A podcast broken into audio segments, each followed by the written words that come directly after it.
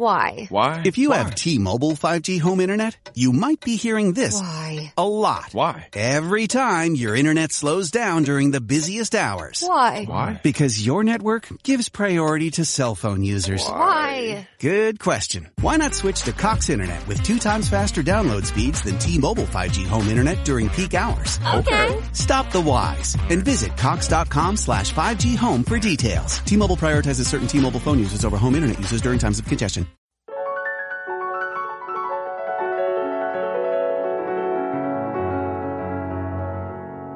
Te damos la bienvenida al podcast sobre estrés, psicología y ciencia, con el psicólogo Lucas Burgueño. Visita cemic.com para ampliar más información.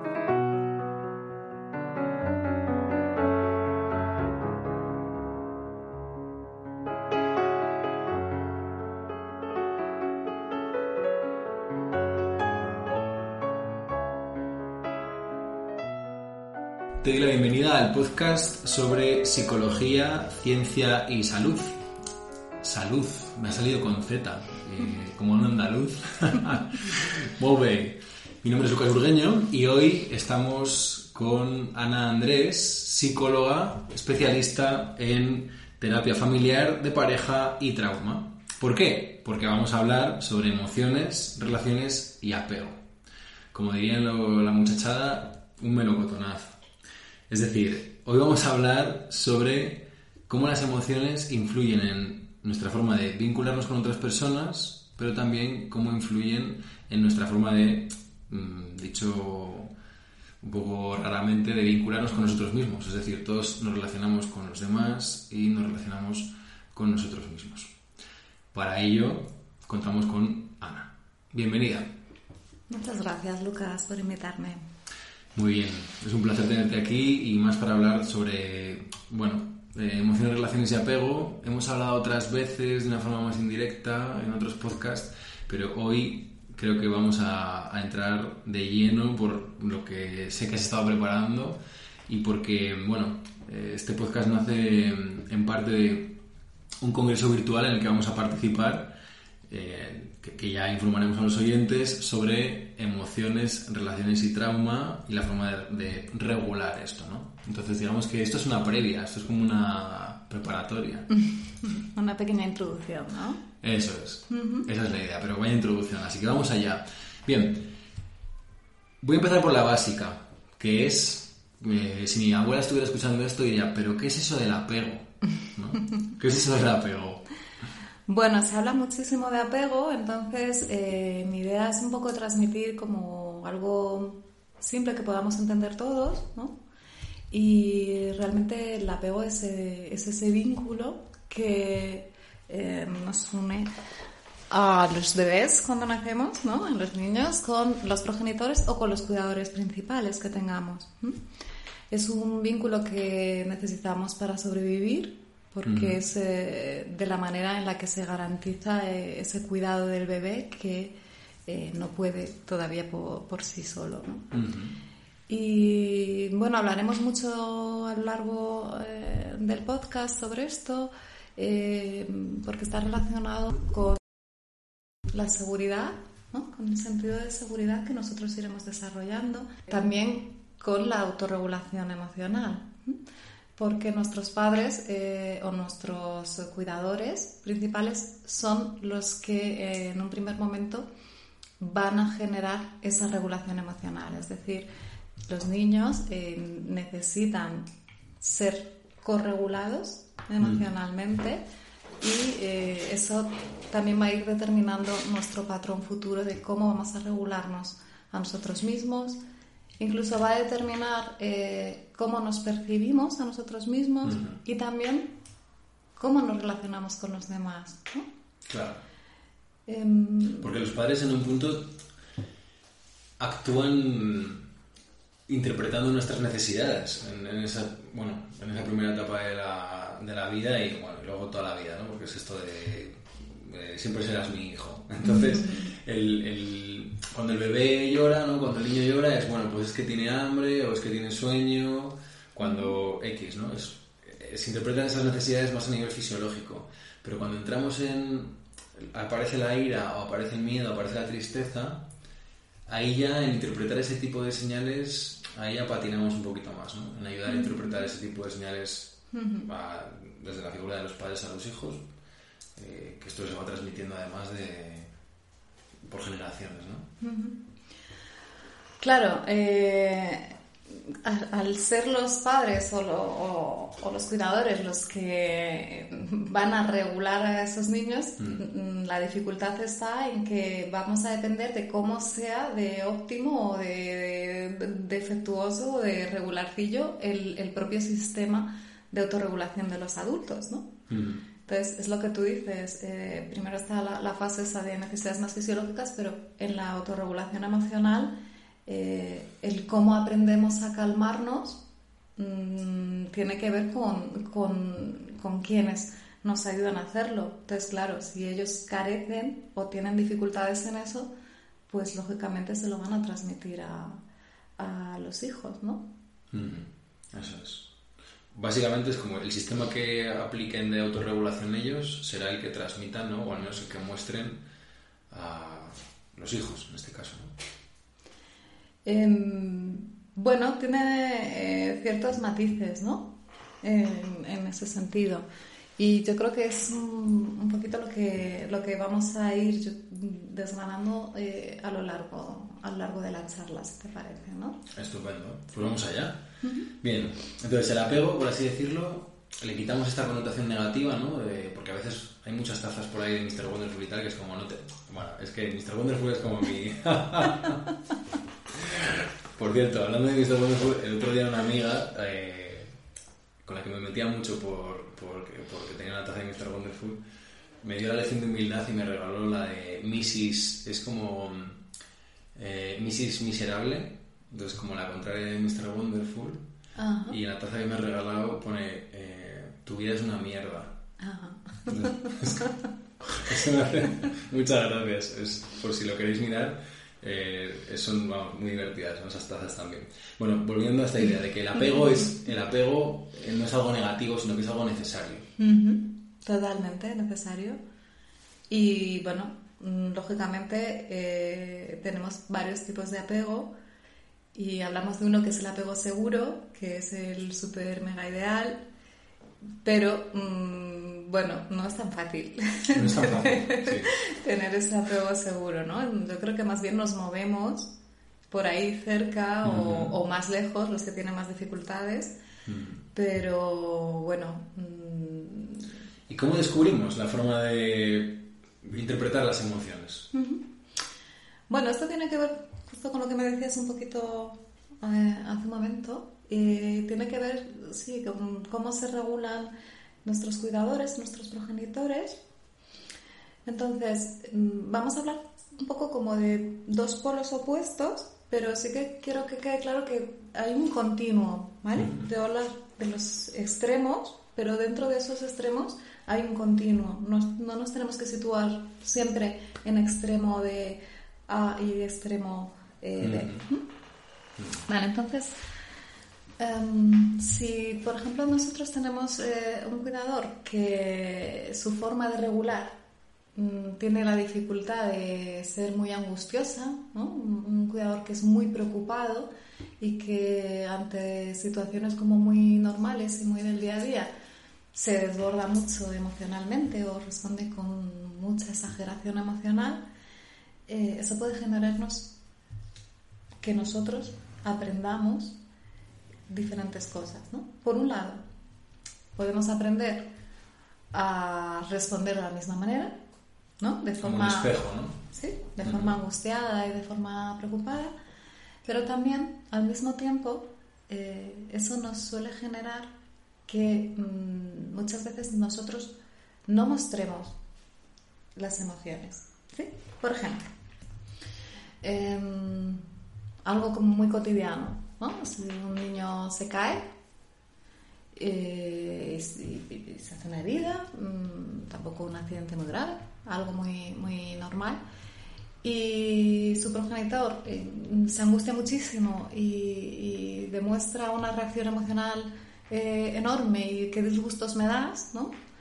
Pues lo normal es que ese niño mm, aprenda, vaya aprendiendo, vaya interiorizando que los problemas o sus problemas o lo que a él le pase desbordan a, ese progenitor, con lo cual mejor no contarlos porque voy a angustiar al otro y además porque no voy a tener ese, ese sostén o ese consuelo, sino que yo me voy a angustiar también, ¿no? Em, si nos vamos a, otro, al otro polo, más, más opuesto, nos iríamos al, al polo más evitativo, ¿no? No es, no es tan ansioso, eh, pero sí tiene la dificultad de regular sus propias emociones, con lo cual la estrategia que utilizan es un poco la de eh, no conectar, ¿no? Mm. Tratar de no conectar con, con, esas emociones.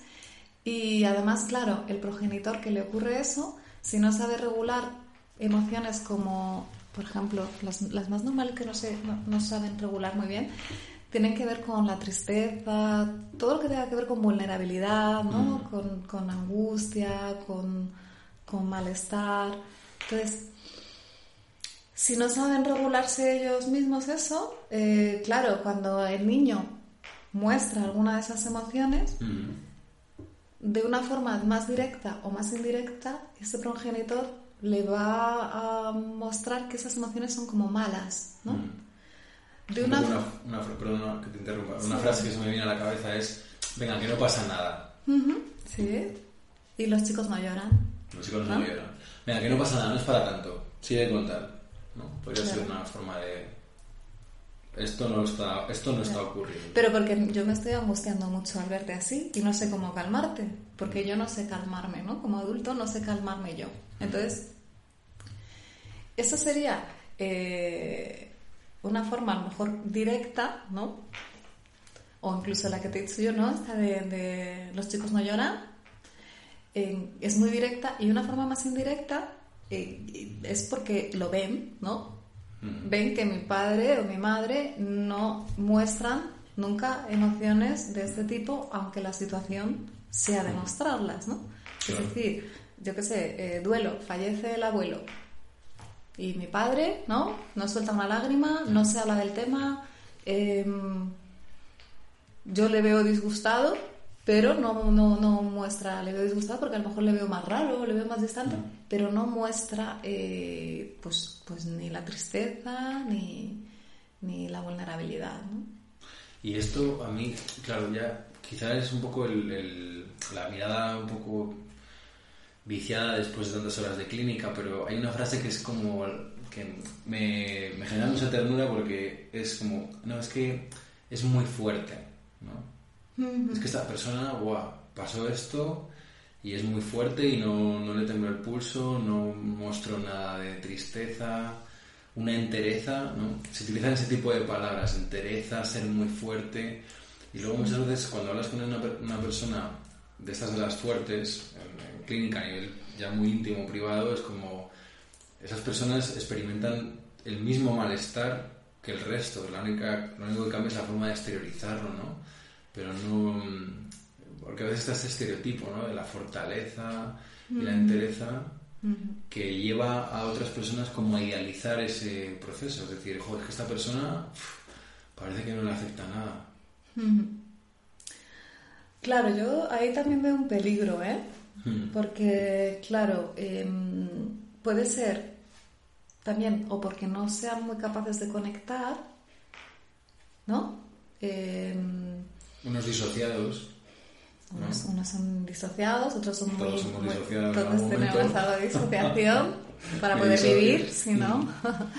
Eh, pero también grados muy evitativos, porque como yo no sé manejar todo esto de las emociones y no sé manejar esto que me pasa, mm, mm, evito, ¿no? Lo, quedo como muy bloqueado. Y entonces lo que ocurre es que muchas veces eh, se desconectan de eso que realmente está pasando y de esas emociones que que serían normales mm, hasta que a lo mejor con el paso del tiempo de repente empiezo a sentir síntomas, ¿no? Como de repente tengo ansiedad o de repente me encuentro muy mal o, o de repente tengo otra situación que de alguna manera me conecta con eso y mi respuesta emocional somatización. Es, también somatización. Respuestas emocionales que a lo mejor se manifiestan más en ansiedad en lugar de esas emociones de tristeza, de vulnerabilidad, porque no han podido ser procesadas y se han quedado ahí.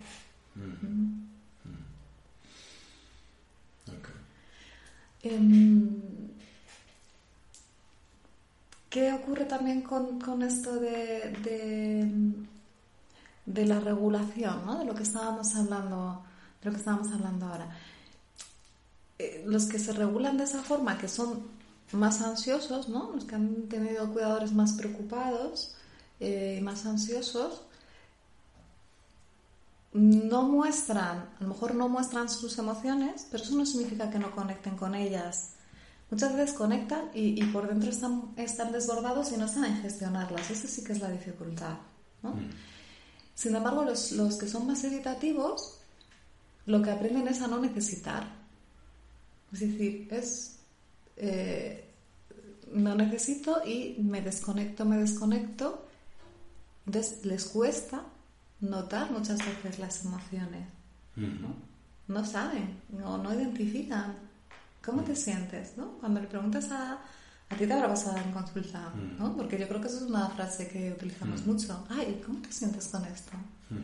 Entonces, claro, cuando se te quedan así mirando como de, ¿de qué me estás hablando? ¿No? Pues mal. Mal. mal. pero, pero mal, mal, pero ¿qué emociones? Y te dicen mal como diciendo, pues, pues es lógico, vamos a ver, si se me ha muerto alguien querido, pues ¿cómo me voy a sentir? Pues mal. Pero, lo dicen desde, lo, razona, desde lo racional, ¿no? Sí, es como el estrés, ¿no? Pues estoy estresado, es como desde lo racional. Pero claro, no hay, no hay una conexión con ese malestar. Totalmente.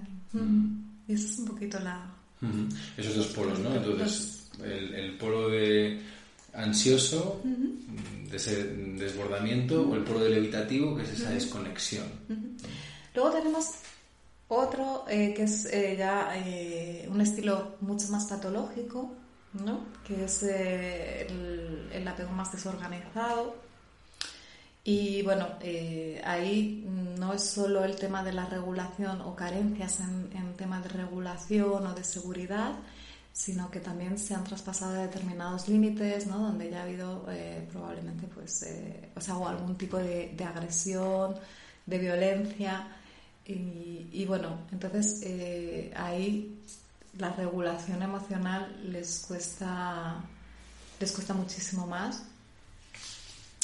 Y, y ya te digo, pero los casos que a lo mejor nosotros podemos tener más... Eh... El desorganizado es como algo mucho más grave, más severo y con lo que trabajamos normalmente es con los estilos más evitativo o ansioso, ¿no? Sí, o lo que vemos a lo mejor más, o lo que conocemos más todos en la calle. Y el, el, desorganizado además es, es, eh, es, difícil a lo mejor también verlo. No es que no exista, sino que se muestran menos, ¿no?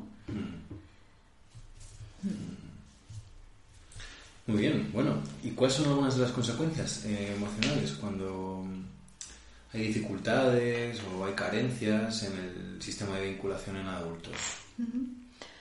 Vale, pues eh, las dificultades tienen que ver con, con, los temas centrales del apego que hablábamos, que es con la seguridad o la inseguridad y con eh, la regulación, la gestión emocional, el cómo nos cuidamos nosotros y también cómo mm, cuidamos a los otros, ¿no? Es decir, estamos hablando de la regulación emocional, que es cómo me cuido yo, y la corregulación, que es cómo cuido también a los otros. Entonces, hilando un poquito con lo que hablábamos, eh, tenemos eh, ese, ese, polo que es más ansioso y más preocupado y que decíamos antes que aprende a, no mostrar eh, sus emociones porque sabe que el otro se desborda y eso tiene mucho que ver también con ese rol más de cuidador, es decir, más de darle importancia a las necesidades de los otros que a las mías, ¿no? Entonces, em, los eh, de, este tipo más ansioso, que nosotros también llamamos dependiente, ¿no? de apego más dependiente, tienden un poquito a, a, regular mal lo suyo, por decirlo así, pero a corregular muy bien. Se vuelca mucho en la corregulación. ¿no? Que es esta otra frase de consejos vendo que para mí no tengo. ¿no? Yo soy muy bueno acompañando a los demás en su malestar, pero soy, no se me da tan bien, no soy muy malo acompañando a mi propio malestar. Claro. Luego tenemos eh, el otro polo del que hablábamos, ¿no? De estos que evitan y que no conectan eh, con sus emociones. Entonces, claro, mm, no corregulan bien. De hecho, su problema tiene más que ver con el sentirse como invadidos, ¿no? Mm. Eh, tienen un problema más de intimidad. Mm, luego, a la hora de regularse emocionalmente, pues también volvemos a lo mismo, depende en, en, qué nivel estemos, ¿no? En esa parte del continuo. Si es muy, muy, muy evitativo, lógicamente también evita sus propias emociones, con lo cual no las puede regular. Si está, bueno, eh, un poquito más, eh, más centradito, más cerca del seguro, pues bueno, a lo mejor sí que se regula un poquito mejor él o ella y pero la corregulación la, es asignatura pendiente. Em, el seguro, el que hablábamos este que es un poco mágico, que no encontramos mucho, pues, pues ese es fantástico porque ese se regula emocionalmente bien, corregula súper bien también con los demás, se siente mm. seguro, no tienes ansiedad, ¿no? Mm. Y todo esto. Mm. Eh, bueno. Pon un seguro en tu vida. un seguro en tu vida si lo encuentras, claro. Em, pero bueno, dentro de ese continuo sí que es verdad que podemos encontrar cosas más cercanas. Eh, claro, lo curioso, o lo curioso, lo que nos vamos a encontrar normalmente es la, la, vinculación de, de, estos dos polos, ¿no? Mm, porque claro, eh, alguien que es evitativo, lógicamente, no va a vincular con otro evitativo, porque funcionarían con un montón de distancia, ¿no? Y dos que son muy dependientes y que se sobrepasan mucho emocionalmente, pues al final eh, eso mm, no funciona.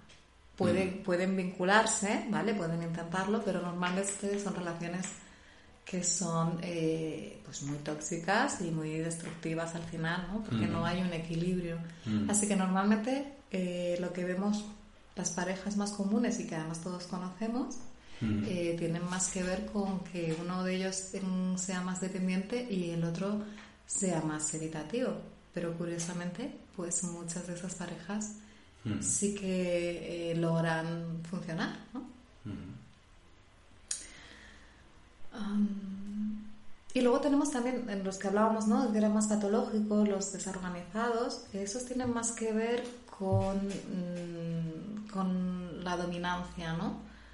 Eh, ¿Por qué? Porque eh, son personas que tienen mucha inseguridad por lo que han vivido, ¿no? Porque han vivido una situación, o han vivido algo que es como muy incompatible para el ser humano. ¿no? Han vivido que la persona que, mm, que se supone que me cuida ¿no? y, que me quiere y con quien yo eh, vinculo o con quien se tiene que formar ese vínculo de apego del que estamos hablando, eh, es la misma persona que me hace daño, que es el perpetrador. Entonces, se activan, dentro de, esas personas se activan dos sistemas que deberían ser incompatibles, ¿no? El sistema de defensa y el sistema de apego.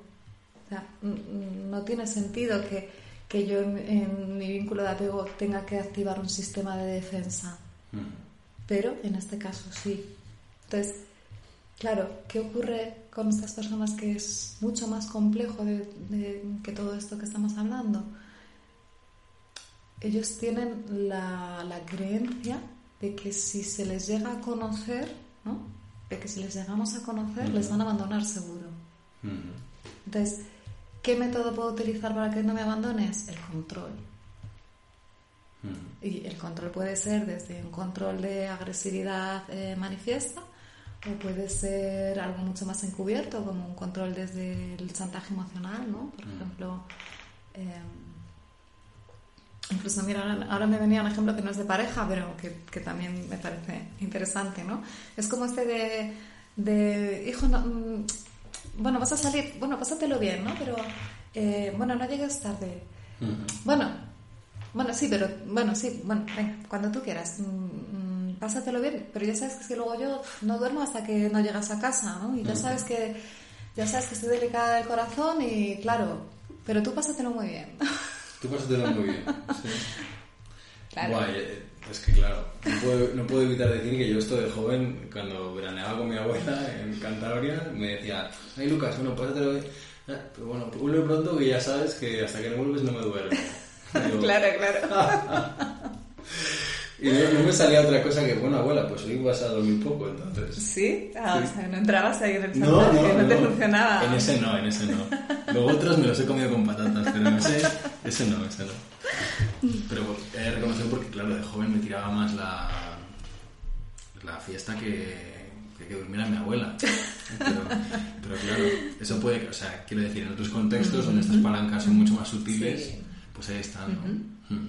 Claro, también está el, el, el, el cuidador, ¿no? El, controlador que es cuidador, ¿no? Este que es muy de... Claro. Ay, cariño, pero... Si para casa es, ah, es que te veo muy estresada, ¿no? Yo de esto tengo muchas amigas, por cierto, que se me oyen algún día. Espero que no se den por aludidas, pero... No vamos a no vamos a dar nombres aquí. Pero sí, sí, comentarios de esos de, ¿no? De los maridos de, "Sí, cariño, es que yo te veo, si es que estás muy cansada, si es que con los niños, es que, no sé para si yo, con el sueldo que tenemos, con el sueldo que tengo, mm, mm, mm, podemos estar estupendos y no tienes que estar así de cansada y estresada, ¿no? Y yo cuando me cuentan eso interpreto, ¿no? Digo, ah, sí, claro, que te está cuidando, ¿no? Qué bien. ¿y por qué no deja él un poco de su trabajo y cuidar a los niños y así también te cuida a ti, ¿no? Cuida a la familia. ¿Por qué tienes que dejar tú tu trabajo para cuidar tú de la familia, ¿no? Ya, claro. es un poco Pues sí. perverso este, Este sistema, ¿no? Sí, sí, sí. Ah, y cuando has hecho lo de que se les llega a conocer, ¿no? O sea, el desorganizado, que tiene esta creencia de que si se les llega a conocer, me van a abandonar. Entonces trabajará desde la dominancia, desde el control, desde... Claro, porque Es- es la forma. Claro, pero cuando, cuando aquí dices si se les llega a conocer, yo también aquí pienso, no de conocer de tus gustos, no de conocer tú, sino si se les llega a ver vulnerables. Si se llega a ver vulnerables y se, se llega... Me van a abandonar. Si me llegan a ver vulnerable, va, va a darse este abandono. Yo lo interpreto así, al menos. que normalmente como eh, estas personas han vivido situaciones muy terribles en su infancia, eh, de maltrato, de mucha violencia o de violencia, eh, aunque no haya sido directa hacia ellos, sí violencia, a lo mejor violencia de género o incluso temas de, eh, de abuso sexual. Mm. Lo que ocurre es que mm, cuando ellos van creciendo, todo eso que ellos han vivido, de alguna manera les parece horrible y también mm, sienten como una culpa por eso que han vivido, ¿no? No ser merecedores de que les hayan tratado bien.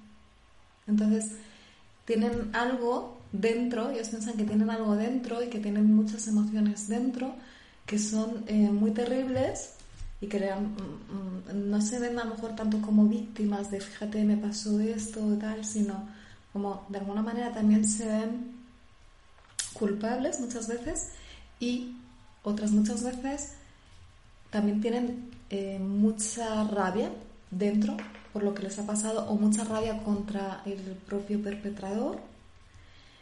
Entonces eso les parece todo muy oscuro y quieren taparlo y, y eso les parece horroroso. Y como no lo han podido procesar y no lo han podido sacar, eh, piensan que si alguien les conoce y puede verles, ver cosas de lo que ellos han vivido o sentimientos que ellos puedan tener o rabia o incluso pensamientos terribles que ellos puedan tener, les van a abandonar.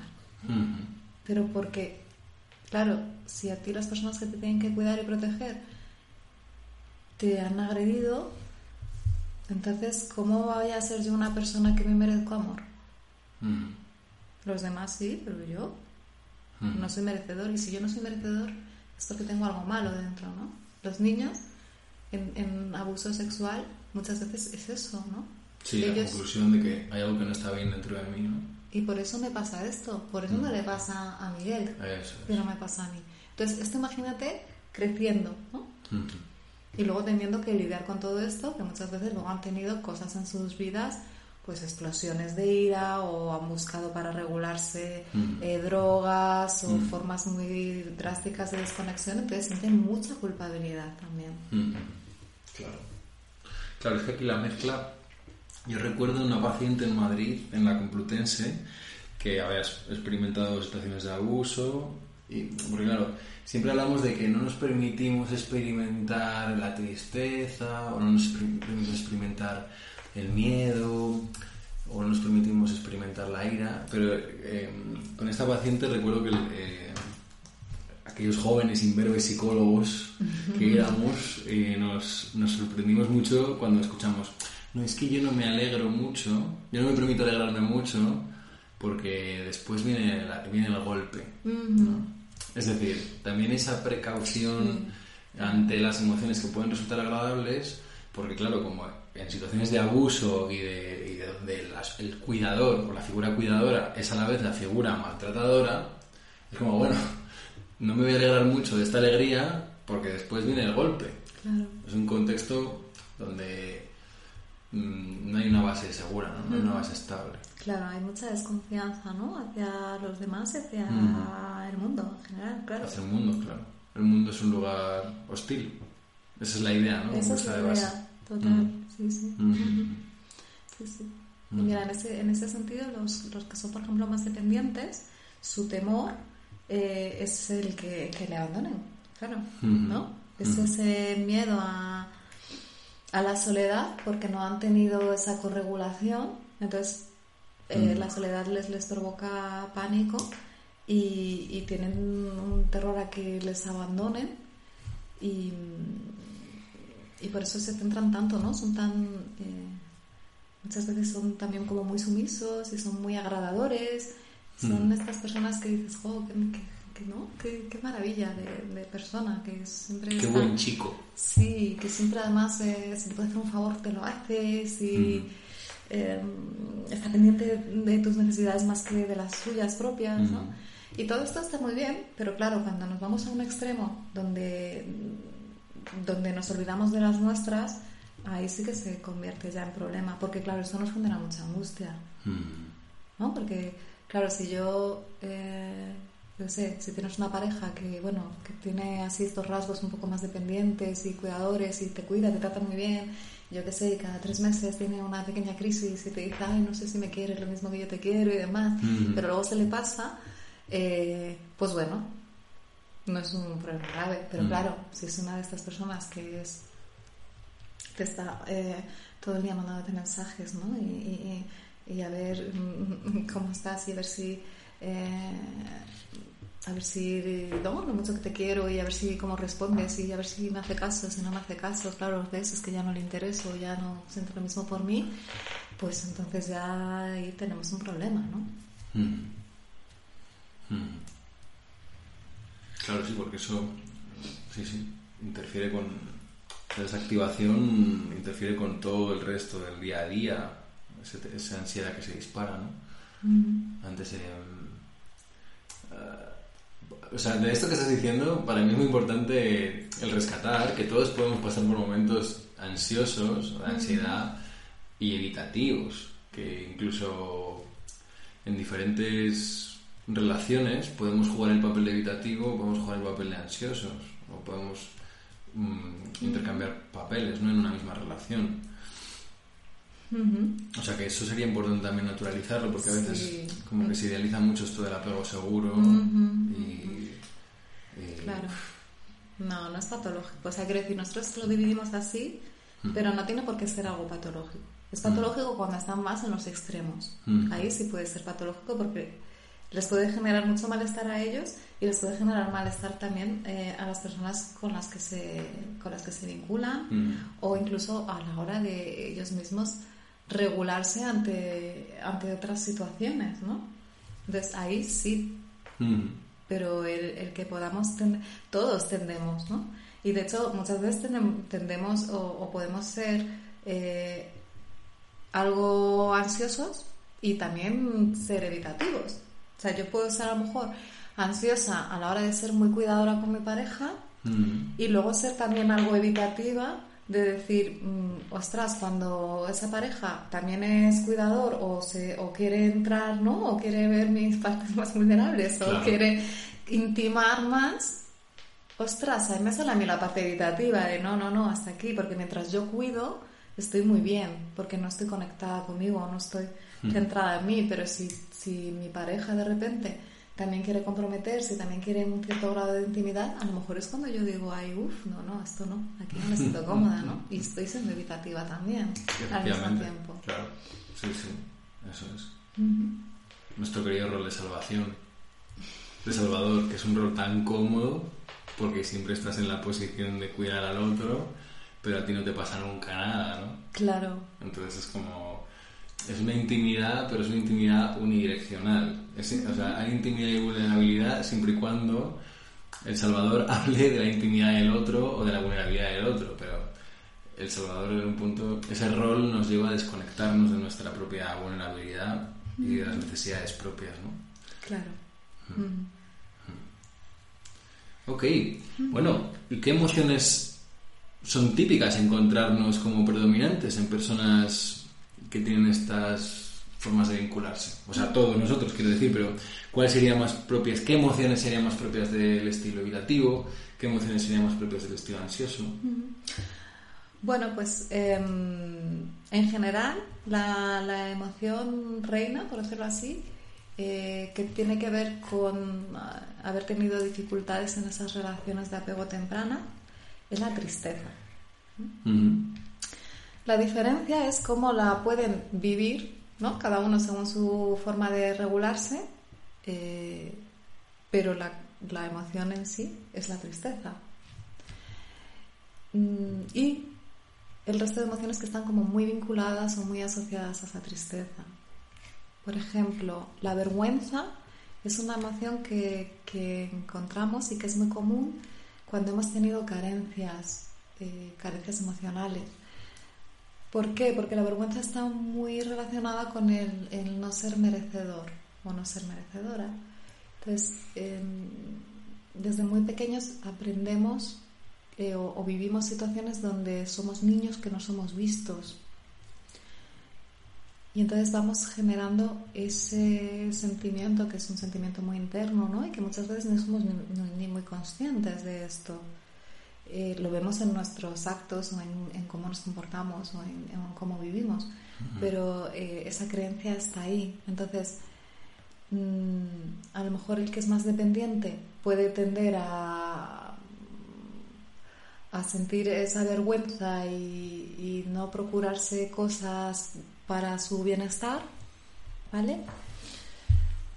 Porque como además le cuesta cuidarse o, o- o regularse o pensar que es importante como persona, y el evitativo pues a lo mejor piensa que es importante como persona, eh, pero siente también esa vergüenza y deja de hacer determinadas cosas o incluso cosas que son muy muy cotidianas, ¿eh? No te estoy hablando de cosas, ¿no? O sea, el evitativo, ¿qué, qué podría dejar de hacer? ¿O de cuidar? El evitativo, por el tema de la vergüenza, cosas comunes. Cosas comunes como, por ejemplo, eh, que le dé vergüenza ir a pedir mm, agua para el perro en un, en un bar, porque no es... Porque, porque siente eso, ¿no? Es-. Esa vergüenza que los dos sienten, a ver si yo me explico, creo que no me estoy explicando. Los dos, ¿vale? Los dos estilos sienten la misma vergüenza porque los dos han tenido esas carencias. Evitativo y ansioso sienten la vergüenza por igual.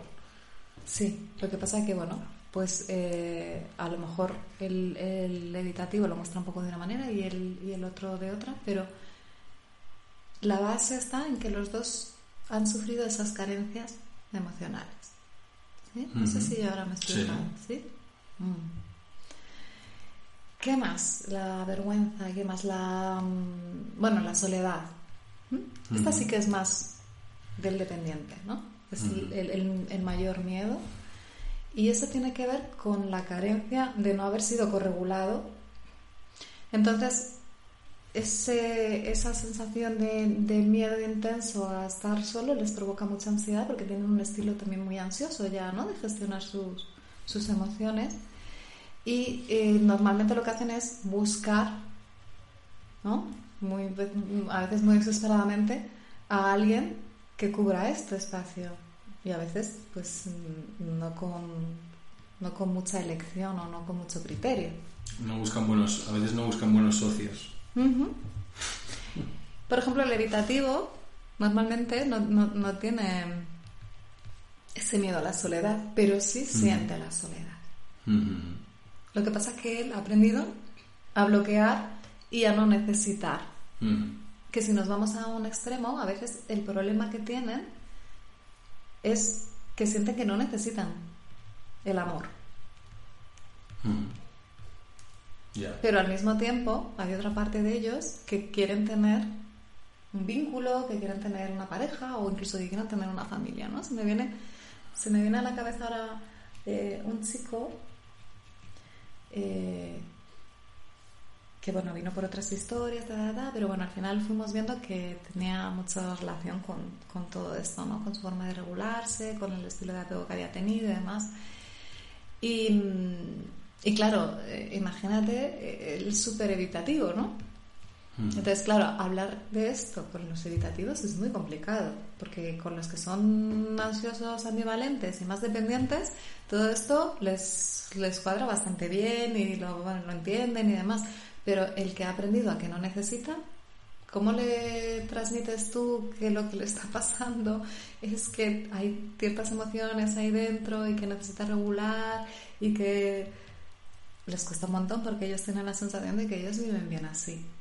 Pero claro, luego siempre notan que cogían en algo. Entonces este chico, por ejemplo, mm, era como de, no, bueno, pero si yo estoy bien, ¿sabes? Si yo, esto de aquí, de andar en emociones, todo, esto que me ha pasado, no, no. Pero claro, sí que llegó un día y me dijo, es que yo estoy preocupado, ¿no? Porque, porque veo que no me, ninguna chica, ¿no? O sea, al principio pensaba que, jolín, ¿No me qué? ¿No me? no, no, no me cuadran, o sea, no cuadro No con me ninguna cuadra chica. ninguna ¿no? chica. Ujú. O sea, me cuadran un rato. Sí. ¿no? Y me decía, yo al principio, eh, bueno, pues lo típico, ¿no? Porque es pues, joven, ¿no? Bueno, ya se está acercando un poco ahora a los 30, pero él al Mm. principio decía, bueno, es que al principio pensaba, bueno, tío, pues qué sé, ¿no? Pues, es normal. Ujú. Pero claro, mm, Él tenía esa preocupación de que... de que al final él sentía que no, eh, pero Mm. porque claro, no intima. En cuanto la chica quiere algo de compromiso, quiere eh, eh, ahondar un poco en, Ujú. en, en temas emocionales o en hablar de simplemente de cómo estás o de cómo te afecta algo o cómo te ha pasado esto, eh, pum, barrera, protección total, Mm. distancia. Ujú. Ya no me interesa esta chica, ¿no? Ujú. Porque he aprendido a no necesitar. Ujú. Pero hay otra parte de él que sí quiere ese vínculo. Ujú. Porque lógicamente hay una soledad ¿no? Ujú. dentro de él que Mm. necesita regular o corregular más bien. Ujú. Em, ¿Qué más cosas? Emociones estábamos, ¿no? Eh, Hemos la- hablado de la tristeza, Sí. hemos hablado de la vergüenza, de la soledad. La culpa, la culpa la vemos muchísimo. Eh, la culpa tiene mucho que ver con mm, haber tenido eh, responsabilidades que no nos correspondían cuando éramos pequeños. ¿no? Pues eh, imagínate el consolar, por ejemplo, a, una, a, a uno de los progenitores que es una persona que se desborda muchísimo. ¿no? Hay Mm. muchos, muchos padres o madres que les cuentan sus problemas a los niños desde que son muy pequeños y pretenden que los niños les regulen cuando Mm. lógicamente tiene que ser al revés. Eh, entonces, son responsabilidades emocionales que no les corresponden, pero que las viven y, y entonces eso hace que también tengan muchas veces esa sensación o esa necesidad de cuidar o de rescatar o de salvar y si no lo Sí. hacen, ¿no? se culpabilizan. Em, sí, porque la culpa es el motor del es el motor del de la salvación, ¿no? Si no salvo al otro, me siento culpable de no haber de no haber hecho lo que tenía que hacer, no, no haber estado a la altura o haber traicionado. Entonces es, verdad que ese, ese rol de salvación muchas veces se genera desde el sistema familiar que coloca a un niño en la posición de tener que hacer un rol más adulto, ¿no? Hacerse cargo de cosas que no le corresponden. Y luego eso como que queda ahí por defecto. Claro. Activado. Soy valioso en la medida en que em, salvo o me hago cargo de los problemas de los demás. A veces también es porque eh, yo me esfuerzo muchísimo para conseguir esos cuidados o esa atención que necesito como niño, pero no lo consigo, o lo consigo a veces sí, a veces no. Lógicamente eso no depende del niño, depende muchas veces de que los padres tengan sus propios problemas, estén, eh, eh, estén desbordados o estén ausentes o lo que sea, pero el niño lo que interpreta es que él no lo hace suficientemente bien. Entonces, eso es mucha culpa. ¿no? Eh, culparme de que mis papás no me atienden o no me cuidan o no me prestan lo que la atención o, el cuidado emocional que yo necesito. Y los evitativos, me preguntabas antes, dependientes evitativos. Los evitativos eh, muchas veces sienten culpa porque, como se dan cuenta de que no, como este chico, ¿no? De que no cuadra con ninguna chica o con ninguna pareja. Eh, saben que cuando la relación avance un poco más y empiece un poco el compromiso y demás, les va a pasar. A lo mejor no entienden por qué, pero ellos entienden que les va a pasar, que se van a cansar, que ya no van a querer. Entonces, eh, hay muchas veces que incluso rompen las relaciones antes porque se sienten culpables de que van a hacer daño a la persona porque ya saben que les va a pasar. Entonces, mm.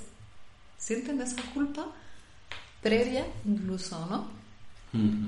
Pues digo que no es que los evitativos no tengan sentimientos, sino que muchas veces les, les, cuesta conectar, pero fíjate, esta culpa también la sienten, ¿no?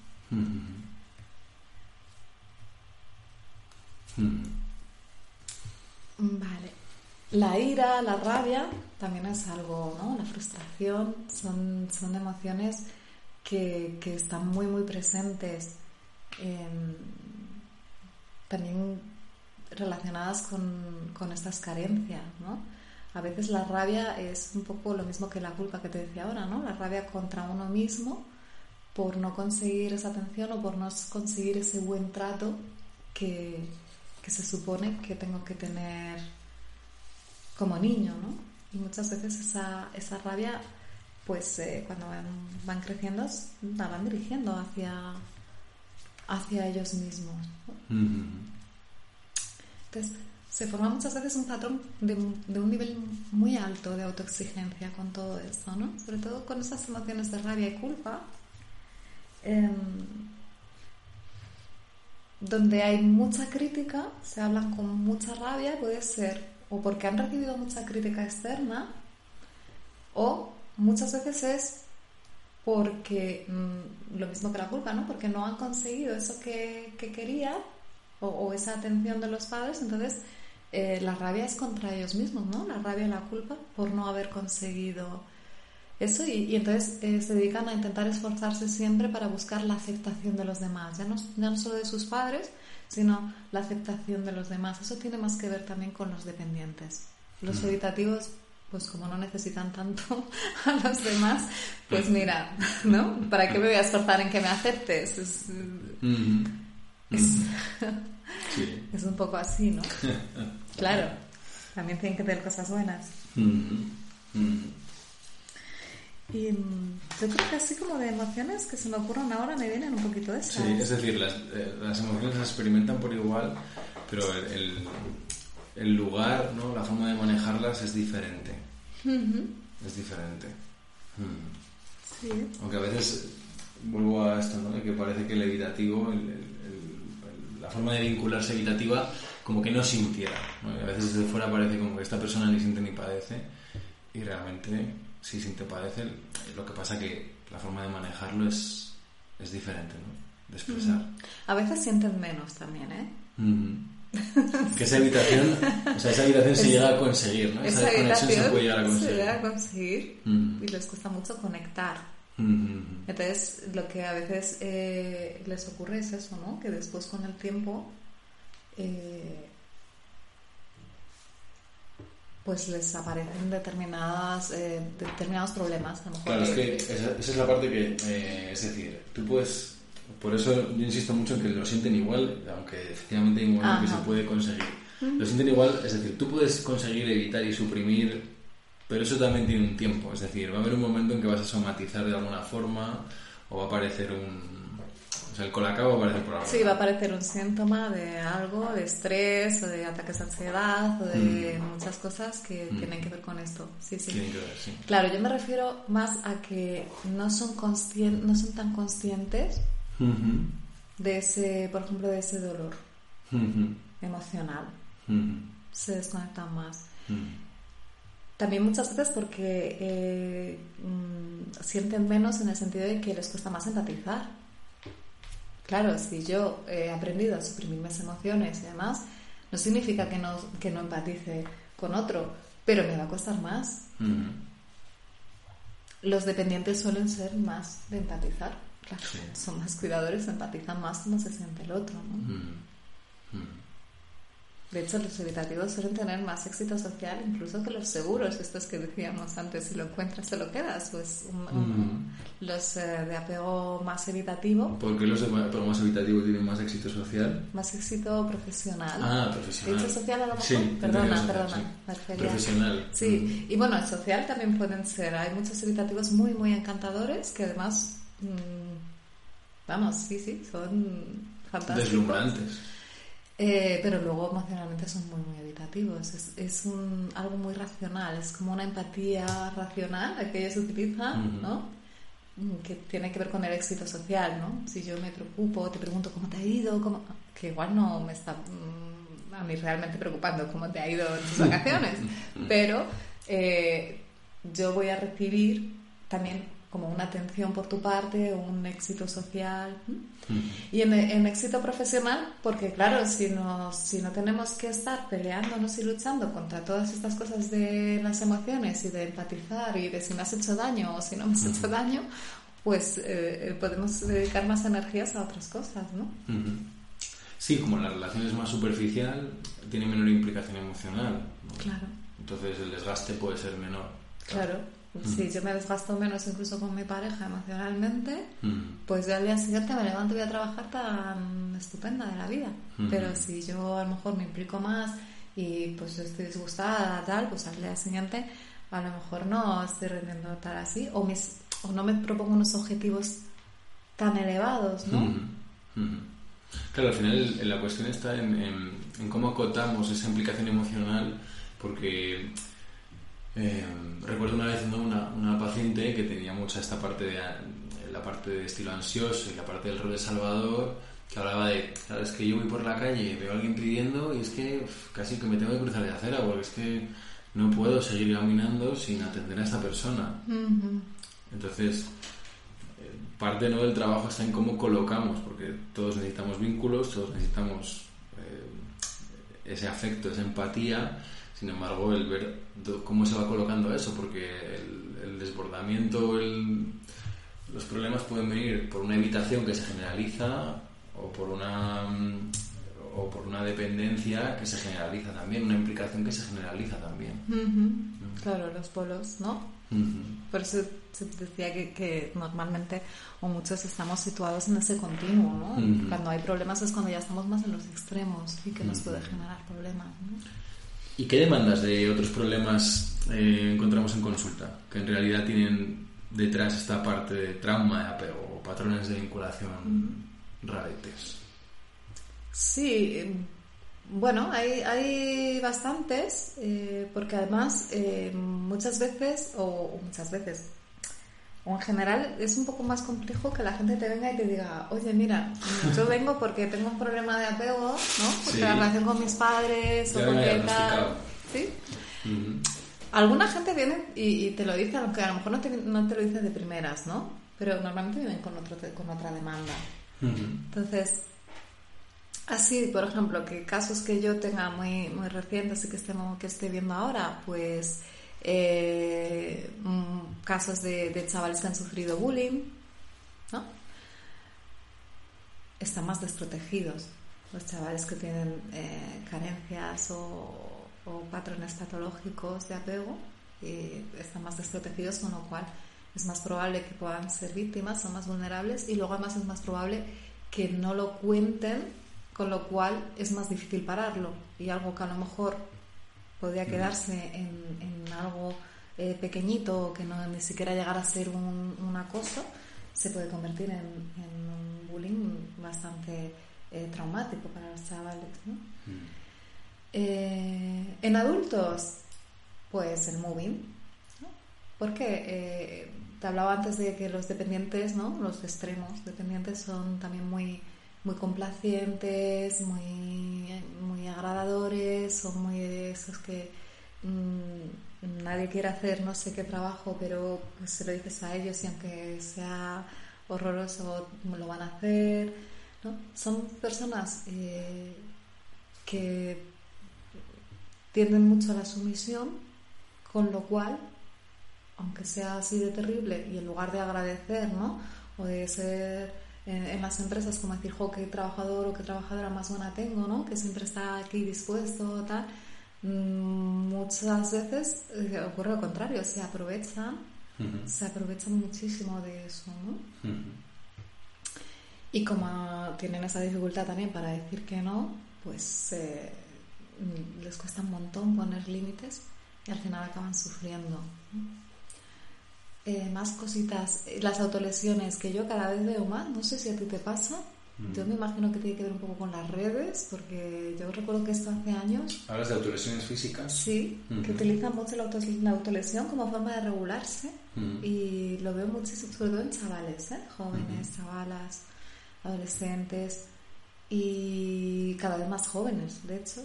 Y mm, bueno, la autolesión tiene un componente químico, ¿no? Si yo me golpeo, me, corto, me tal, eh, mi cerebro segrega opiáceos, con lo cual mm, me calmo también emocionalmente. Pero tiene un componente que es más psicológico, más directo, y es, es la, la, agresión por desplazamiento. O sea, está comprobado que si yo me siento agredido, una de las formas más fáciles de sacudirme ese malestar de que me hayan agredido es directamente agredir a alguien. ¿Sí? Eh, entonces, esto es así, lo que pasa es que se agreden a ellos mismos. Ellos se sienten agredidos y su forma de quitarse ese malestar es agrediéndose a ellos y además eso eh, les baja el nivel de estrés y, el sentimiento de culpa. Pero muchas veces está relacionado con esa dificultad de regulación emocional Incluso muchas veces ese sentirse agredido es por parte de figuras de, apego, ¿no? Mm. Mm, ¿Qué más cositas? Eh... Pues es decir, lo, que, lo que dices es que mm, yo recibo una agresión, ¿no? Y yo me convierto en el agresor, pero puede ser que agreda a otra persona o a otro objeto, o puede ser que me agreda a mí mismo. Sí. Como forma de rebajar el nivel de malestar. Claro. Por esa agresión. Lo que pasa que, no sé, casi. Mm. de agredir a otro también está mal, pero agredirse a uno mm. em, también implica que hay mucho, mucho malestar de no me merezco, ¿no? Mm. O sea, aparte, yo creo que aparte de, de ese desplazamiento, porque si no agrediría a otro o le daría eh, yo qué sé, un, golpe a algo, rompería algo, lo que estoy buscando también en el fondo es hacerme daño yo. Sí. Es como confirmar que merezco esa merezco recibir ese daño, ¿no? Lo he recibido externamente y bajo ese mismo guion vuelvo yo también a hacerme daño a mí Claro, porque no soy válido, no soy valioso. Sobre todo es eso, no soy valioso. ¿y qué pasos podemos dar hacia la reparación? Bueno, pues em, hemos hablado muchísimo de regulación emocional o desregulación, más bien hemos hablado, ¿no? Pues eh, uno de los eh, pasos fundamentales es ayudar a que estas personas aprendan formas eh, saludables de, regularse emocionalmente. Entonces, bueno, ahí eh, podemos tener el mindfulness, que es algo que tú, eh, bueno, eres especialista en ello, ¿no? Y me imagino que utilizarás en estos casos y en otros muchos. El mindfulness sobre todo tiene una parte de... Em, para mí tiene una parte que facilita mucho o agiliza mucho esa parte de reconectar con el, con el cuerpo, con las sensaciones, con, con las emociones. Entonces ahí me parece una forma muy potente porque a veces em, pedimos cosas a los psicólogos pero no damos la manera de hacerlo y, eh, al menos de mi experiencia la parte de mindfulness es como instruir de una forma muy específica el tipo de atención, cómo entrenarla, cómo percibir, cómo sentir. Y a lo que es un tipo de proceso que no discrimina entre lo que se busca es que la persona se permita experimentar, sea agradable, desagradable, lo que siente, o sea, neutro, porque rápidamente en cuanto sentimos algo aparece este juicio, ¿no? De es bueno, es malo, me gusta, no me gusta, eh, si me gusta lo alimento y si no me gusta lo corto. Entonces, la parte de mindfulness como, una, como un elemento, ¿no? como, una de las, como uno de los componentes es muy potente. No terapia mindfulness, que esto es una mamandurria que, terapia mindfulness, vamos a ver. Es que hablar de terapia mindfulness es como, yo qué sé, como decir repostería de harina. O sea, no, no, la repostería implica la harina, pero implica otras muchas cosas, ¿no? Entonces, el mindfulness es un componente muy potente para, para volver a conectar, ¿no? Claro. Y, y, para tolerar a veces el malestar, porque hay veces que el malestar simplemente precisa de, de saberse ser tolerado, ser acompañado. Claro, claro, los, mm, cuando yo tengo aquí dentro ¿no? Eh, eh, muchas emociones y, me, dan miedo, no me permito ni siquiera intentar tolerarlas, ¿no? Me angustio muchísimo de, eso que estoy notando, de eso que estoy sintiendo. Em, sí, yo creo que eh, estrategias de autorregulación emocional son básicas y luego, bueno, pues también que las personas eh, muchas veces puedan comprender su historia, ¿no? ¿Por qué yo funciono así? ¿Por qué a mí me pasa esto?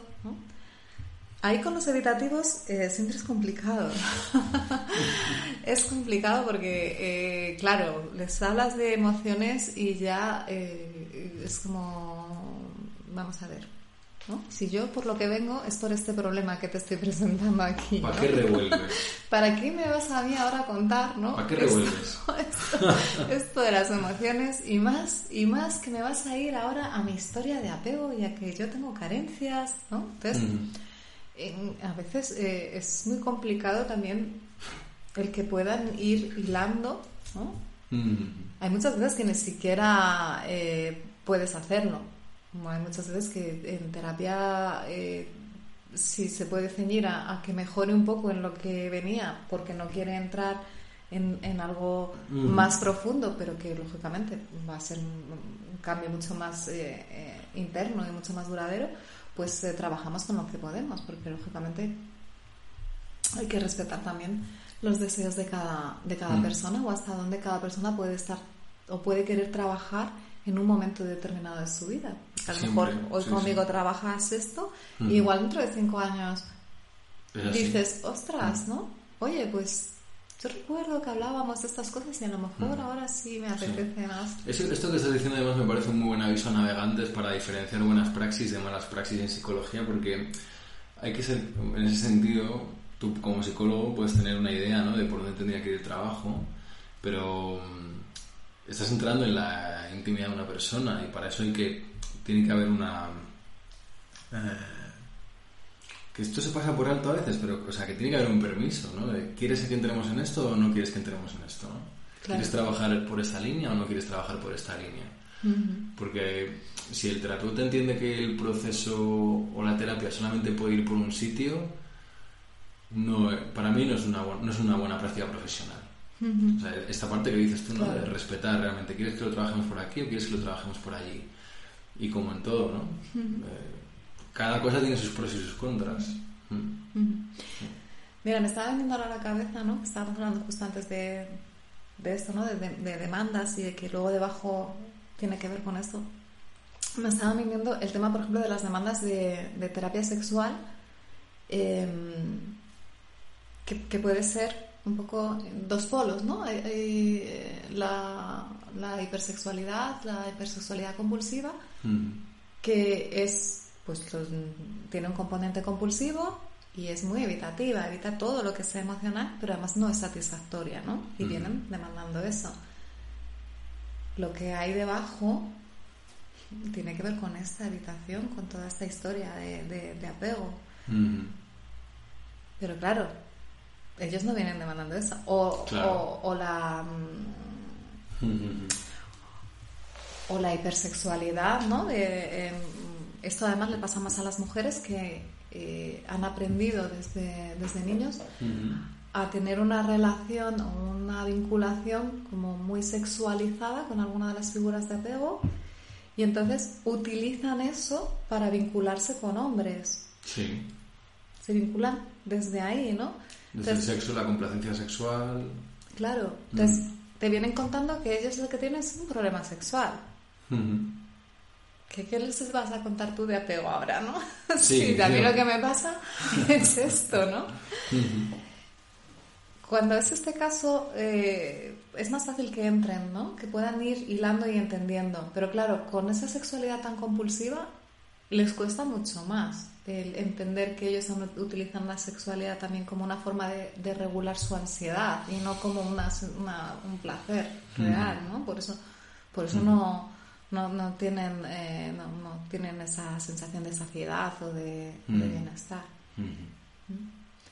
Pero, claro, pues muchas veces tenemos que trabajar con lo que podemos. Yo normalmente le- les suelo, según les vaya viendo, ¿no? Porque tampoco les vas a abrumar el primer día, según veas un poco el estilo. Sí. Pero bueno, yo sí que les suelo ir planteando, bueno, yo creo que podemos trabajar esto, pero yo entiendo, ¿no? Y les voy dando una explicación. Mm. Y muchas veces el que ellos vayan entendiendo, aunque sea poquito a poco, en pequeñas dosis, no, no todo seguido el mismo día, sino Mm. les vas dando pinceladas, muchas veces eso les, les ayuda mucho a regularse, porque empiezan a comprender por qué a mí me pasan estas cosas, por qué yo me comporto así, ¿no? Porque muchas veces tenemos ese nivel también muy exigente con nosotros y nos culpabilizamos un montón, ¿no? Jo, ¿y yo por qué estuve con esta persona que me trataba mal, ¿no? En una relación de pareja que me trataba fatal y, y mis amigas me decían mil millones de veces que lo dejara y volvíamos 20 veces y es, ¿no? Mm. me siento fatal y la culpa la tengo yo. Bueno, si a lo mejor en- eh, eh, entiendes cuál es tu historia, ¿no? Cómo has aprendido tú eh, el significado del amor, porque yo creo que, que Mm. ese, ese vínculo de apego eh, básicamente es un poco eso, ¿no? Es donde aprendemos qué es el amor. Entonces, claro, depende de quién lo aprendamos, así es lo que vamos a necesitar o lo que vamos a pedir al otro que Mm. cubra ¿no? de Mm. nuestras necesidades. Eso es. Claro, el, o sea, el apego sería em, entender qué es, qué es amar y qué amor merezco, ¿no? O sea, cómo yo de amor y cómo, qué amor recibo, ¿no? Entonces, en torno a eso, pues articulamos un montón de cosas. ¿Y qué más? ¿Algún paso más hacia la reparación? Sí, eh, hablábamos del, del que vayan entendiendo su historia. Muchas veces trabajamos también un poco eh, empatizar ¿no? Con ese niño o con esa niña interior que es, bueno, pues esa parte de nosotros, esa estructura de, de- nuestra personalidad que se ha ido formando porque tiene determinadas carencias, ¿no? Entonces empatizar con todo eso para ir como cerrando eh, esas heridas. En este trabajo trabajamos mucho también con defensas, ¿no? Porque, claro, todo lo que a nosotros nos ocurre en la infancia es en nuestro momento más vulnerable. Con lo cual, nuestro cerebro, que siempre va a tender hacia la supervivencia y a que sigamos hacia adelante, una de las eh, fórmulas que utiliza es bloquear cosas o aspectos de nuestra vida que fueron demasiado intensos emocionalmente para que no nos caigamos, para que podamos seguir hacia adelante. Entonces, eh, una pista de, de cuando una pista de cuando alguien tiene problemas de, de apego es cuando tú le preguntas, ¿no? Bueno, de alguna manera de, de, su infancia o de... Y te dicen, ah, yo tuve una infancia muy feliz. Y entonces ya sospechas, dices, ostras, ¿no? Pero cuando intentas preguntarle un poco más, no sabe decirte cosas concretas. Y entonces ya utilizan estereotipos, ¿no? Bueno, pues, pues lo normal, pues los niños no, pues eh, no tienen problemas, pues, pues salía, jugaba, pues esas cosas de niños, ¿no? Y entonces dices, ostras, ¿qué bloqueo hay ahí, ¿no? Porque te está hablando desde el símbolo, no es de una vivencia, sino desde el estereotipo de lo que es una buena infancia, no desde una vivencia de ocurría esto, ocurría esto, ocurría esto. Porque muchas veces, muchas cosas de su infancia están bloqueadas y no pueden acceder a ellas. Esos son mm. los casos más graves, ¿no? De mm. disociación, hablabas tú antes. Mm. Entonces, esos ya son casos donde dices, uff. Pero em, sin llegar a esos, a esos casos tan extremos, aún así seguimos teniendo eh, muchas defensas a la hora de entrar en todo esto, porque claro, además hay una parte que es, eh, si yo mm, mm, trabajo esto es como si culpabilizara a mis padres. Y ahí se produce como muchísima ambivalencia, ¿no? Como volvemos a lo mismo, sistema de defensa y sistema de apego, ¿no? Mi sistema de apego, que es el del vínculo, el de querer a mi progenitor, el de tal, eh, y de repente voy a criticar eso o voy a decir que lo hizo mal o voy a decir que fue... Mm. Entonces entramos mucho en conflicto ahí. Por eso es un tema que es muy difícil de tratar y es muy importante eh, también transmitirles que nosotros no estamos juzgando a sus cuidadores porque eh, yo además creo que los cuidadores o los progenitores, mm, por norma general, lo hacen lo mejor que pueden, pero es que ellos también vienen de otras generaciones, ¿no? Entonces, eh, ¿cómo aprendieron ellos a regularse? Y ahora vivimos en una sociedad donde, bueno, se habla mucho más de todo esto y hay más acceso. Sí, pero bueno, hay algo más de acceso, pero antes, ¿no? Mis padres, ¿tú te crees que hablaban? ya, ya, no, totalmente, ¿no? Estoy totalmente de acuerdo. Lo que pasa es que aquí... Em, conocimiento no implica, o sea, tener, eh, tener más información no implica ese conocimiento, ¿no? O no implica estar integrado, porque yo creo que a veces hay mucha información sobre psicología y mucha información sobre... Pero realmente a veces se utiliza para exactamente lo mismo, para evitar, por ejemplo, ¿no? Em, he sufrido una ruptura sentimental, estoy ahora mismo súper triste y tiro de frases como, bueno, pero hay muchos peces en el mar.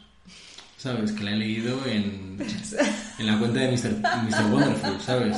O sea, quiero decir que hay, que hay, una pseudopsicología flotando por ahí. Eh, bueno, pues cambia de actitud, eh, tienes que verlo de una forma diferente, tal que, uf, que, hay, cosas muy chungas sí, por ahí. Sí, claro, es que luego Internet y las redes, eh, no hay, es verdad, no hay mucha criba. No. Claro, no hay criba. A no ser que eh, podamos tener acceso a decir, bueno, pues yo qué sé, tal profesional, ¿no? Mm. Charlas TED de no sé qué profesional. O... Pero luego es lo que te dices, mil frases de estas además que son horrorosas porque mm, son como todo lo contrario, es lo que tú dices, evitas, ¿no? Niegan todas las emociones. Sí, la experiencia. Siempre tengo que estar bien, siempre tengo que estar feliz, ¿no? Lo que está ocurriendo. que volviendo al tema de los padres, efectivamente, hay, mm, yo creo que el, punto mm, sería que cuando se habla de los padres o se analiza el tema de la vinculación con los padres, esto no es para buscar culpables. Yo creo que gana, o sea, se gana mucho cuando se deja de buscar culpables y entendemos que cada uno hemos hecho lo mejor que hemos podido, ¿no? Y desde ahí sí que se puede hablar de las cosas. Y porque además muchas veces también eh, podemos entender, ¿no? Cuando, cuando empezamos a hablar este vocabulario y a experimentar sobre esto, también podemos entender emocionalmente por qué mi padre o mi madre se comportaba así en muchos casos. ¿no? Claro, claro. Eso no significa que yo pueda tener también eh, eh, emociones negativas hacia, hacia ellos en algunos momentos, no pasa nada. ¿no? Pues, pues yo también tengo derecho a tener cierta rabia, a lo mejor, porque mi padre hizo esto. Pero claro, es mucho más fácil de aceptar si yo también entiendo de dónde viene, ¿no? ¿Por, qué actuaba de esa manera? por supuesto. ¿no? Hablábamos antes de la, de, la dominancia y, debajo de la dominancia es una base de muchísima inseguridad. O sea, los controladores son muy, muy inseguros. Pero claro, muchas veces eso parece todo lo contrario, ¿no? A ver quién dice que su padre que entraba en casa y todos se callaban y casi se escondían debajo de la mesa. A ver quién dice que es que era un hombre inseguro. Mm, claro. Sí, porque el miedo en esa situación no te deja ver más allá. ¿no? O sea, yo creo que el miedo muchas veces en tantísimas situaciones no nos deja ver al otro, para bien y para mal. ¿no? Entonces, es verdad, es, es tirar ¿no? de, de el hombre hecho a sí mismo, el hombre fuerte, eh, la persona con mucho carácter, con mucho... que al final lo que se solapa todo el rato es la parte de vulnerabilidad, ¿no? la parte más blanda o más delicada que pueda haber ahí. Sí. Molt bé. Y luego, bueno, pues ya en terapia, pues eso, procesamiento de situaciones traumáticas y, y, bueno, algo más, más, más técnico, ¿no? Mm, eso es. Ir a la vivencia, porque al final esa parte de... O sea, como procesamos la información somos pues, a través de eventos específicos, ¿no? Y, y eso es lo que disparará también ciertas emociones ante ciertas situaciones presentes. Entonces eso sí que requiere un trabajo de... un trabajo fino, ¿no? De, de bisturí. Profundo, Sí. fino y profundo. es un proceso, yo siempre digo un proceso, ¿no? Porque la gente dice, bueno, pero ¿y esto? Entonces. ¿cuándo se me pasa? Yo digo, bueno, es un proceso. Y un proceso significa que vas a ir notando Ujú. la mejoría. No es que llegue un día y digas, mira, el día Pling. 15 Sí. eh, vas a notar un cambio espectacular, ¿no? Es algo que, que se Mm. trabaja y que, bueno, pues que son estructuras muy antiguas que llevan muchos años con nosotros, ¿no? Sobre todo si trabajamos ya con adultos y, bueno, pues eh, se necesita su tiempo y, Mm. y su trabajo, ¿no? Eso es. Muy bien, Ana. Pues ha sido un placer. Muchas gracias. Muchas gracias a ti. Muchas gracias a ti. Espero que mm, si estás escuchando esto hasta aquí te haya resultado útil y que si lo deseas pues nos dejes tus comentarios, nos escribas a info.cemic con alguna pregunta, alguna cuestión que quieras que profundicemos más en futuros podcasts. Y hasta aquí llegamos por hoy. Nos vamos a descansar. Que acabes muy bien el día. Igualmente. Recuerda que puedes seguirnos en redes sociales para conocer todos nuestros cursos, las últimas noticias y nuestra clínica. Arroba lucasburgueño, arroba barra baja cemic barra baja.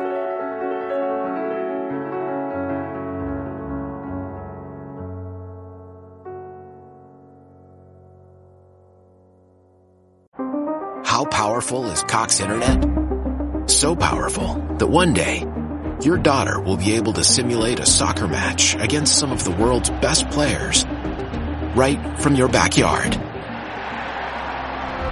Get gig speeds powered by fiber from Cox. It's internet built for tomorrow, today. Internet delivered through Cox's hybrid fiber coax network. Speeds vary and are not guaranteed. Cox terms and other restrictions apply.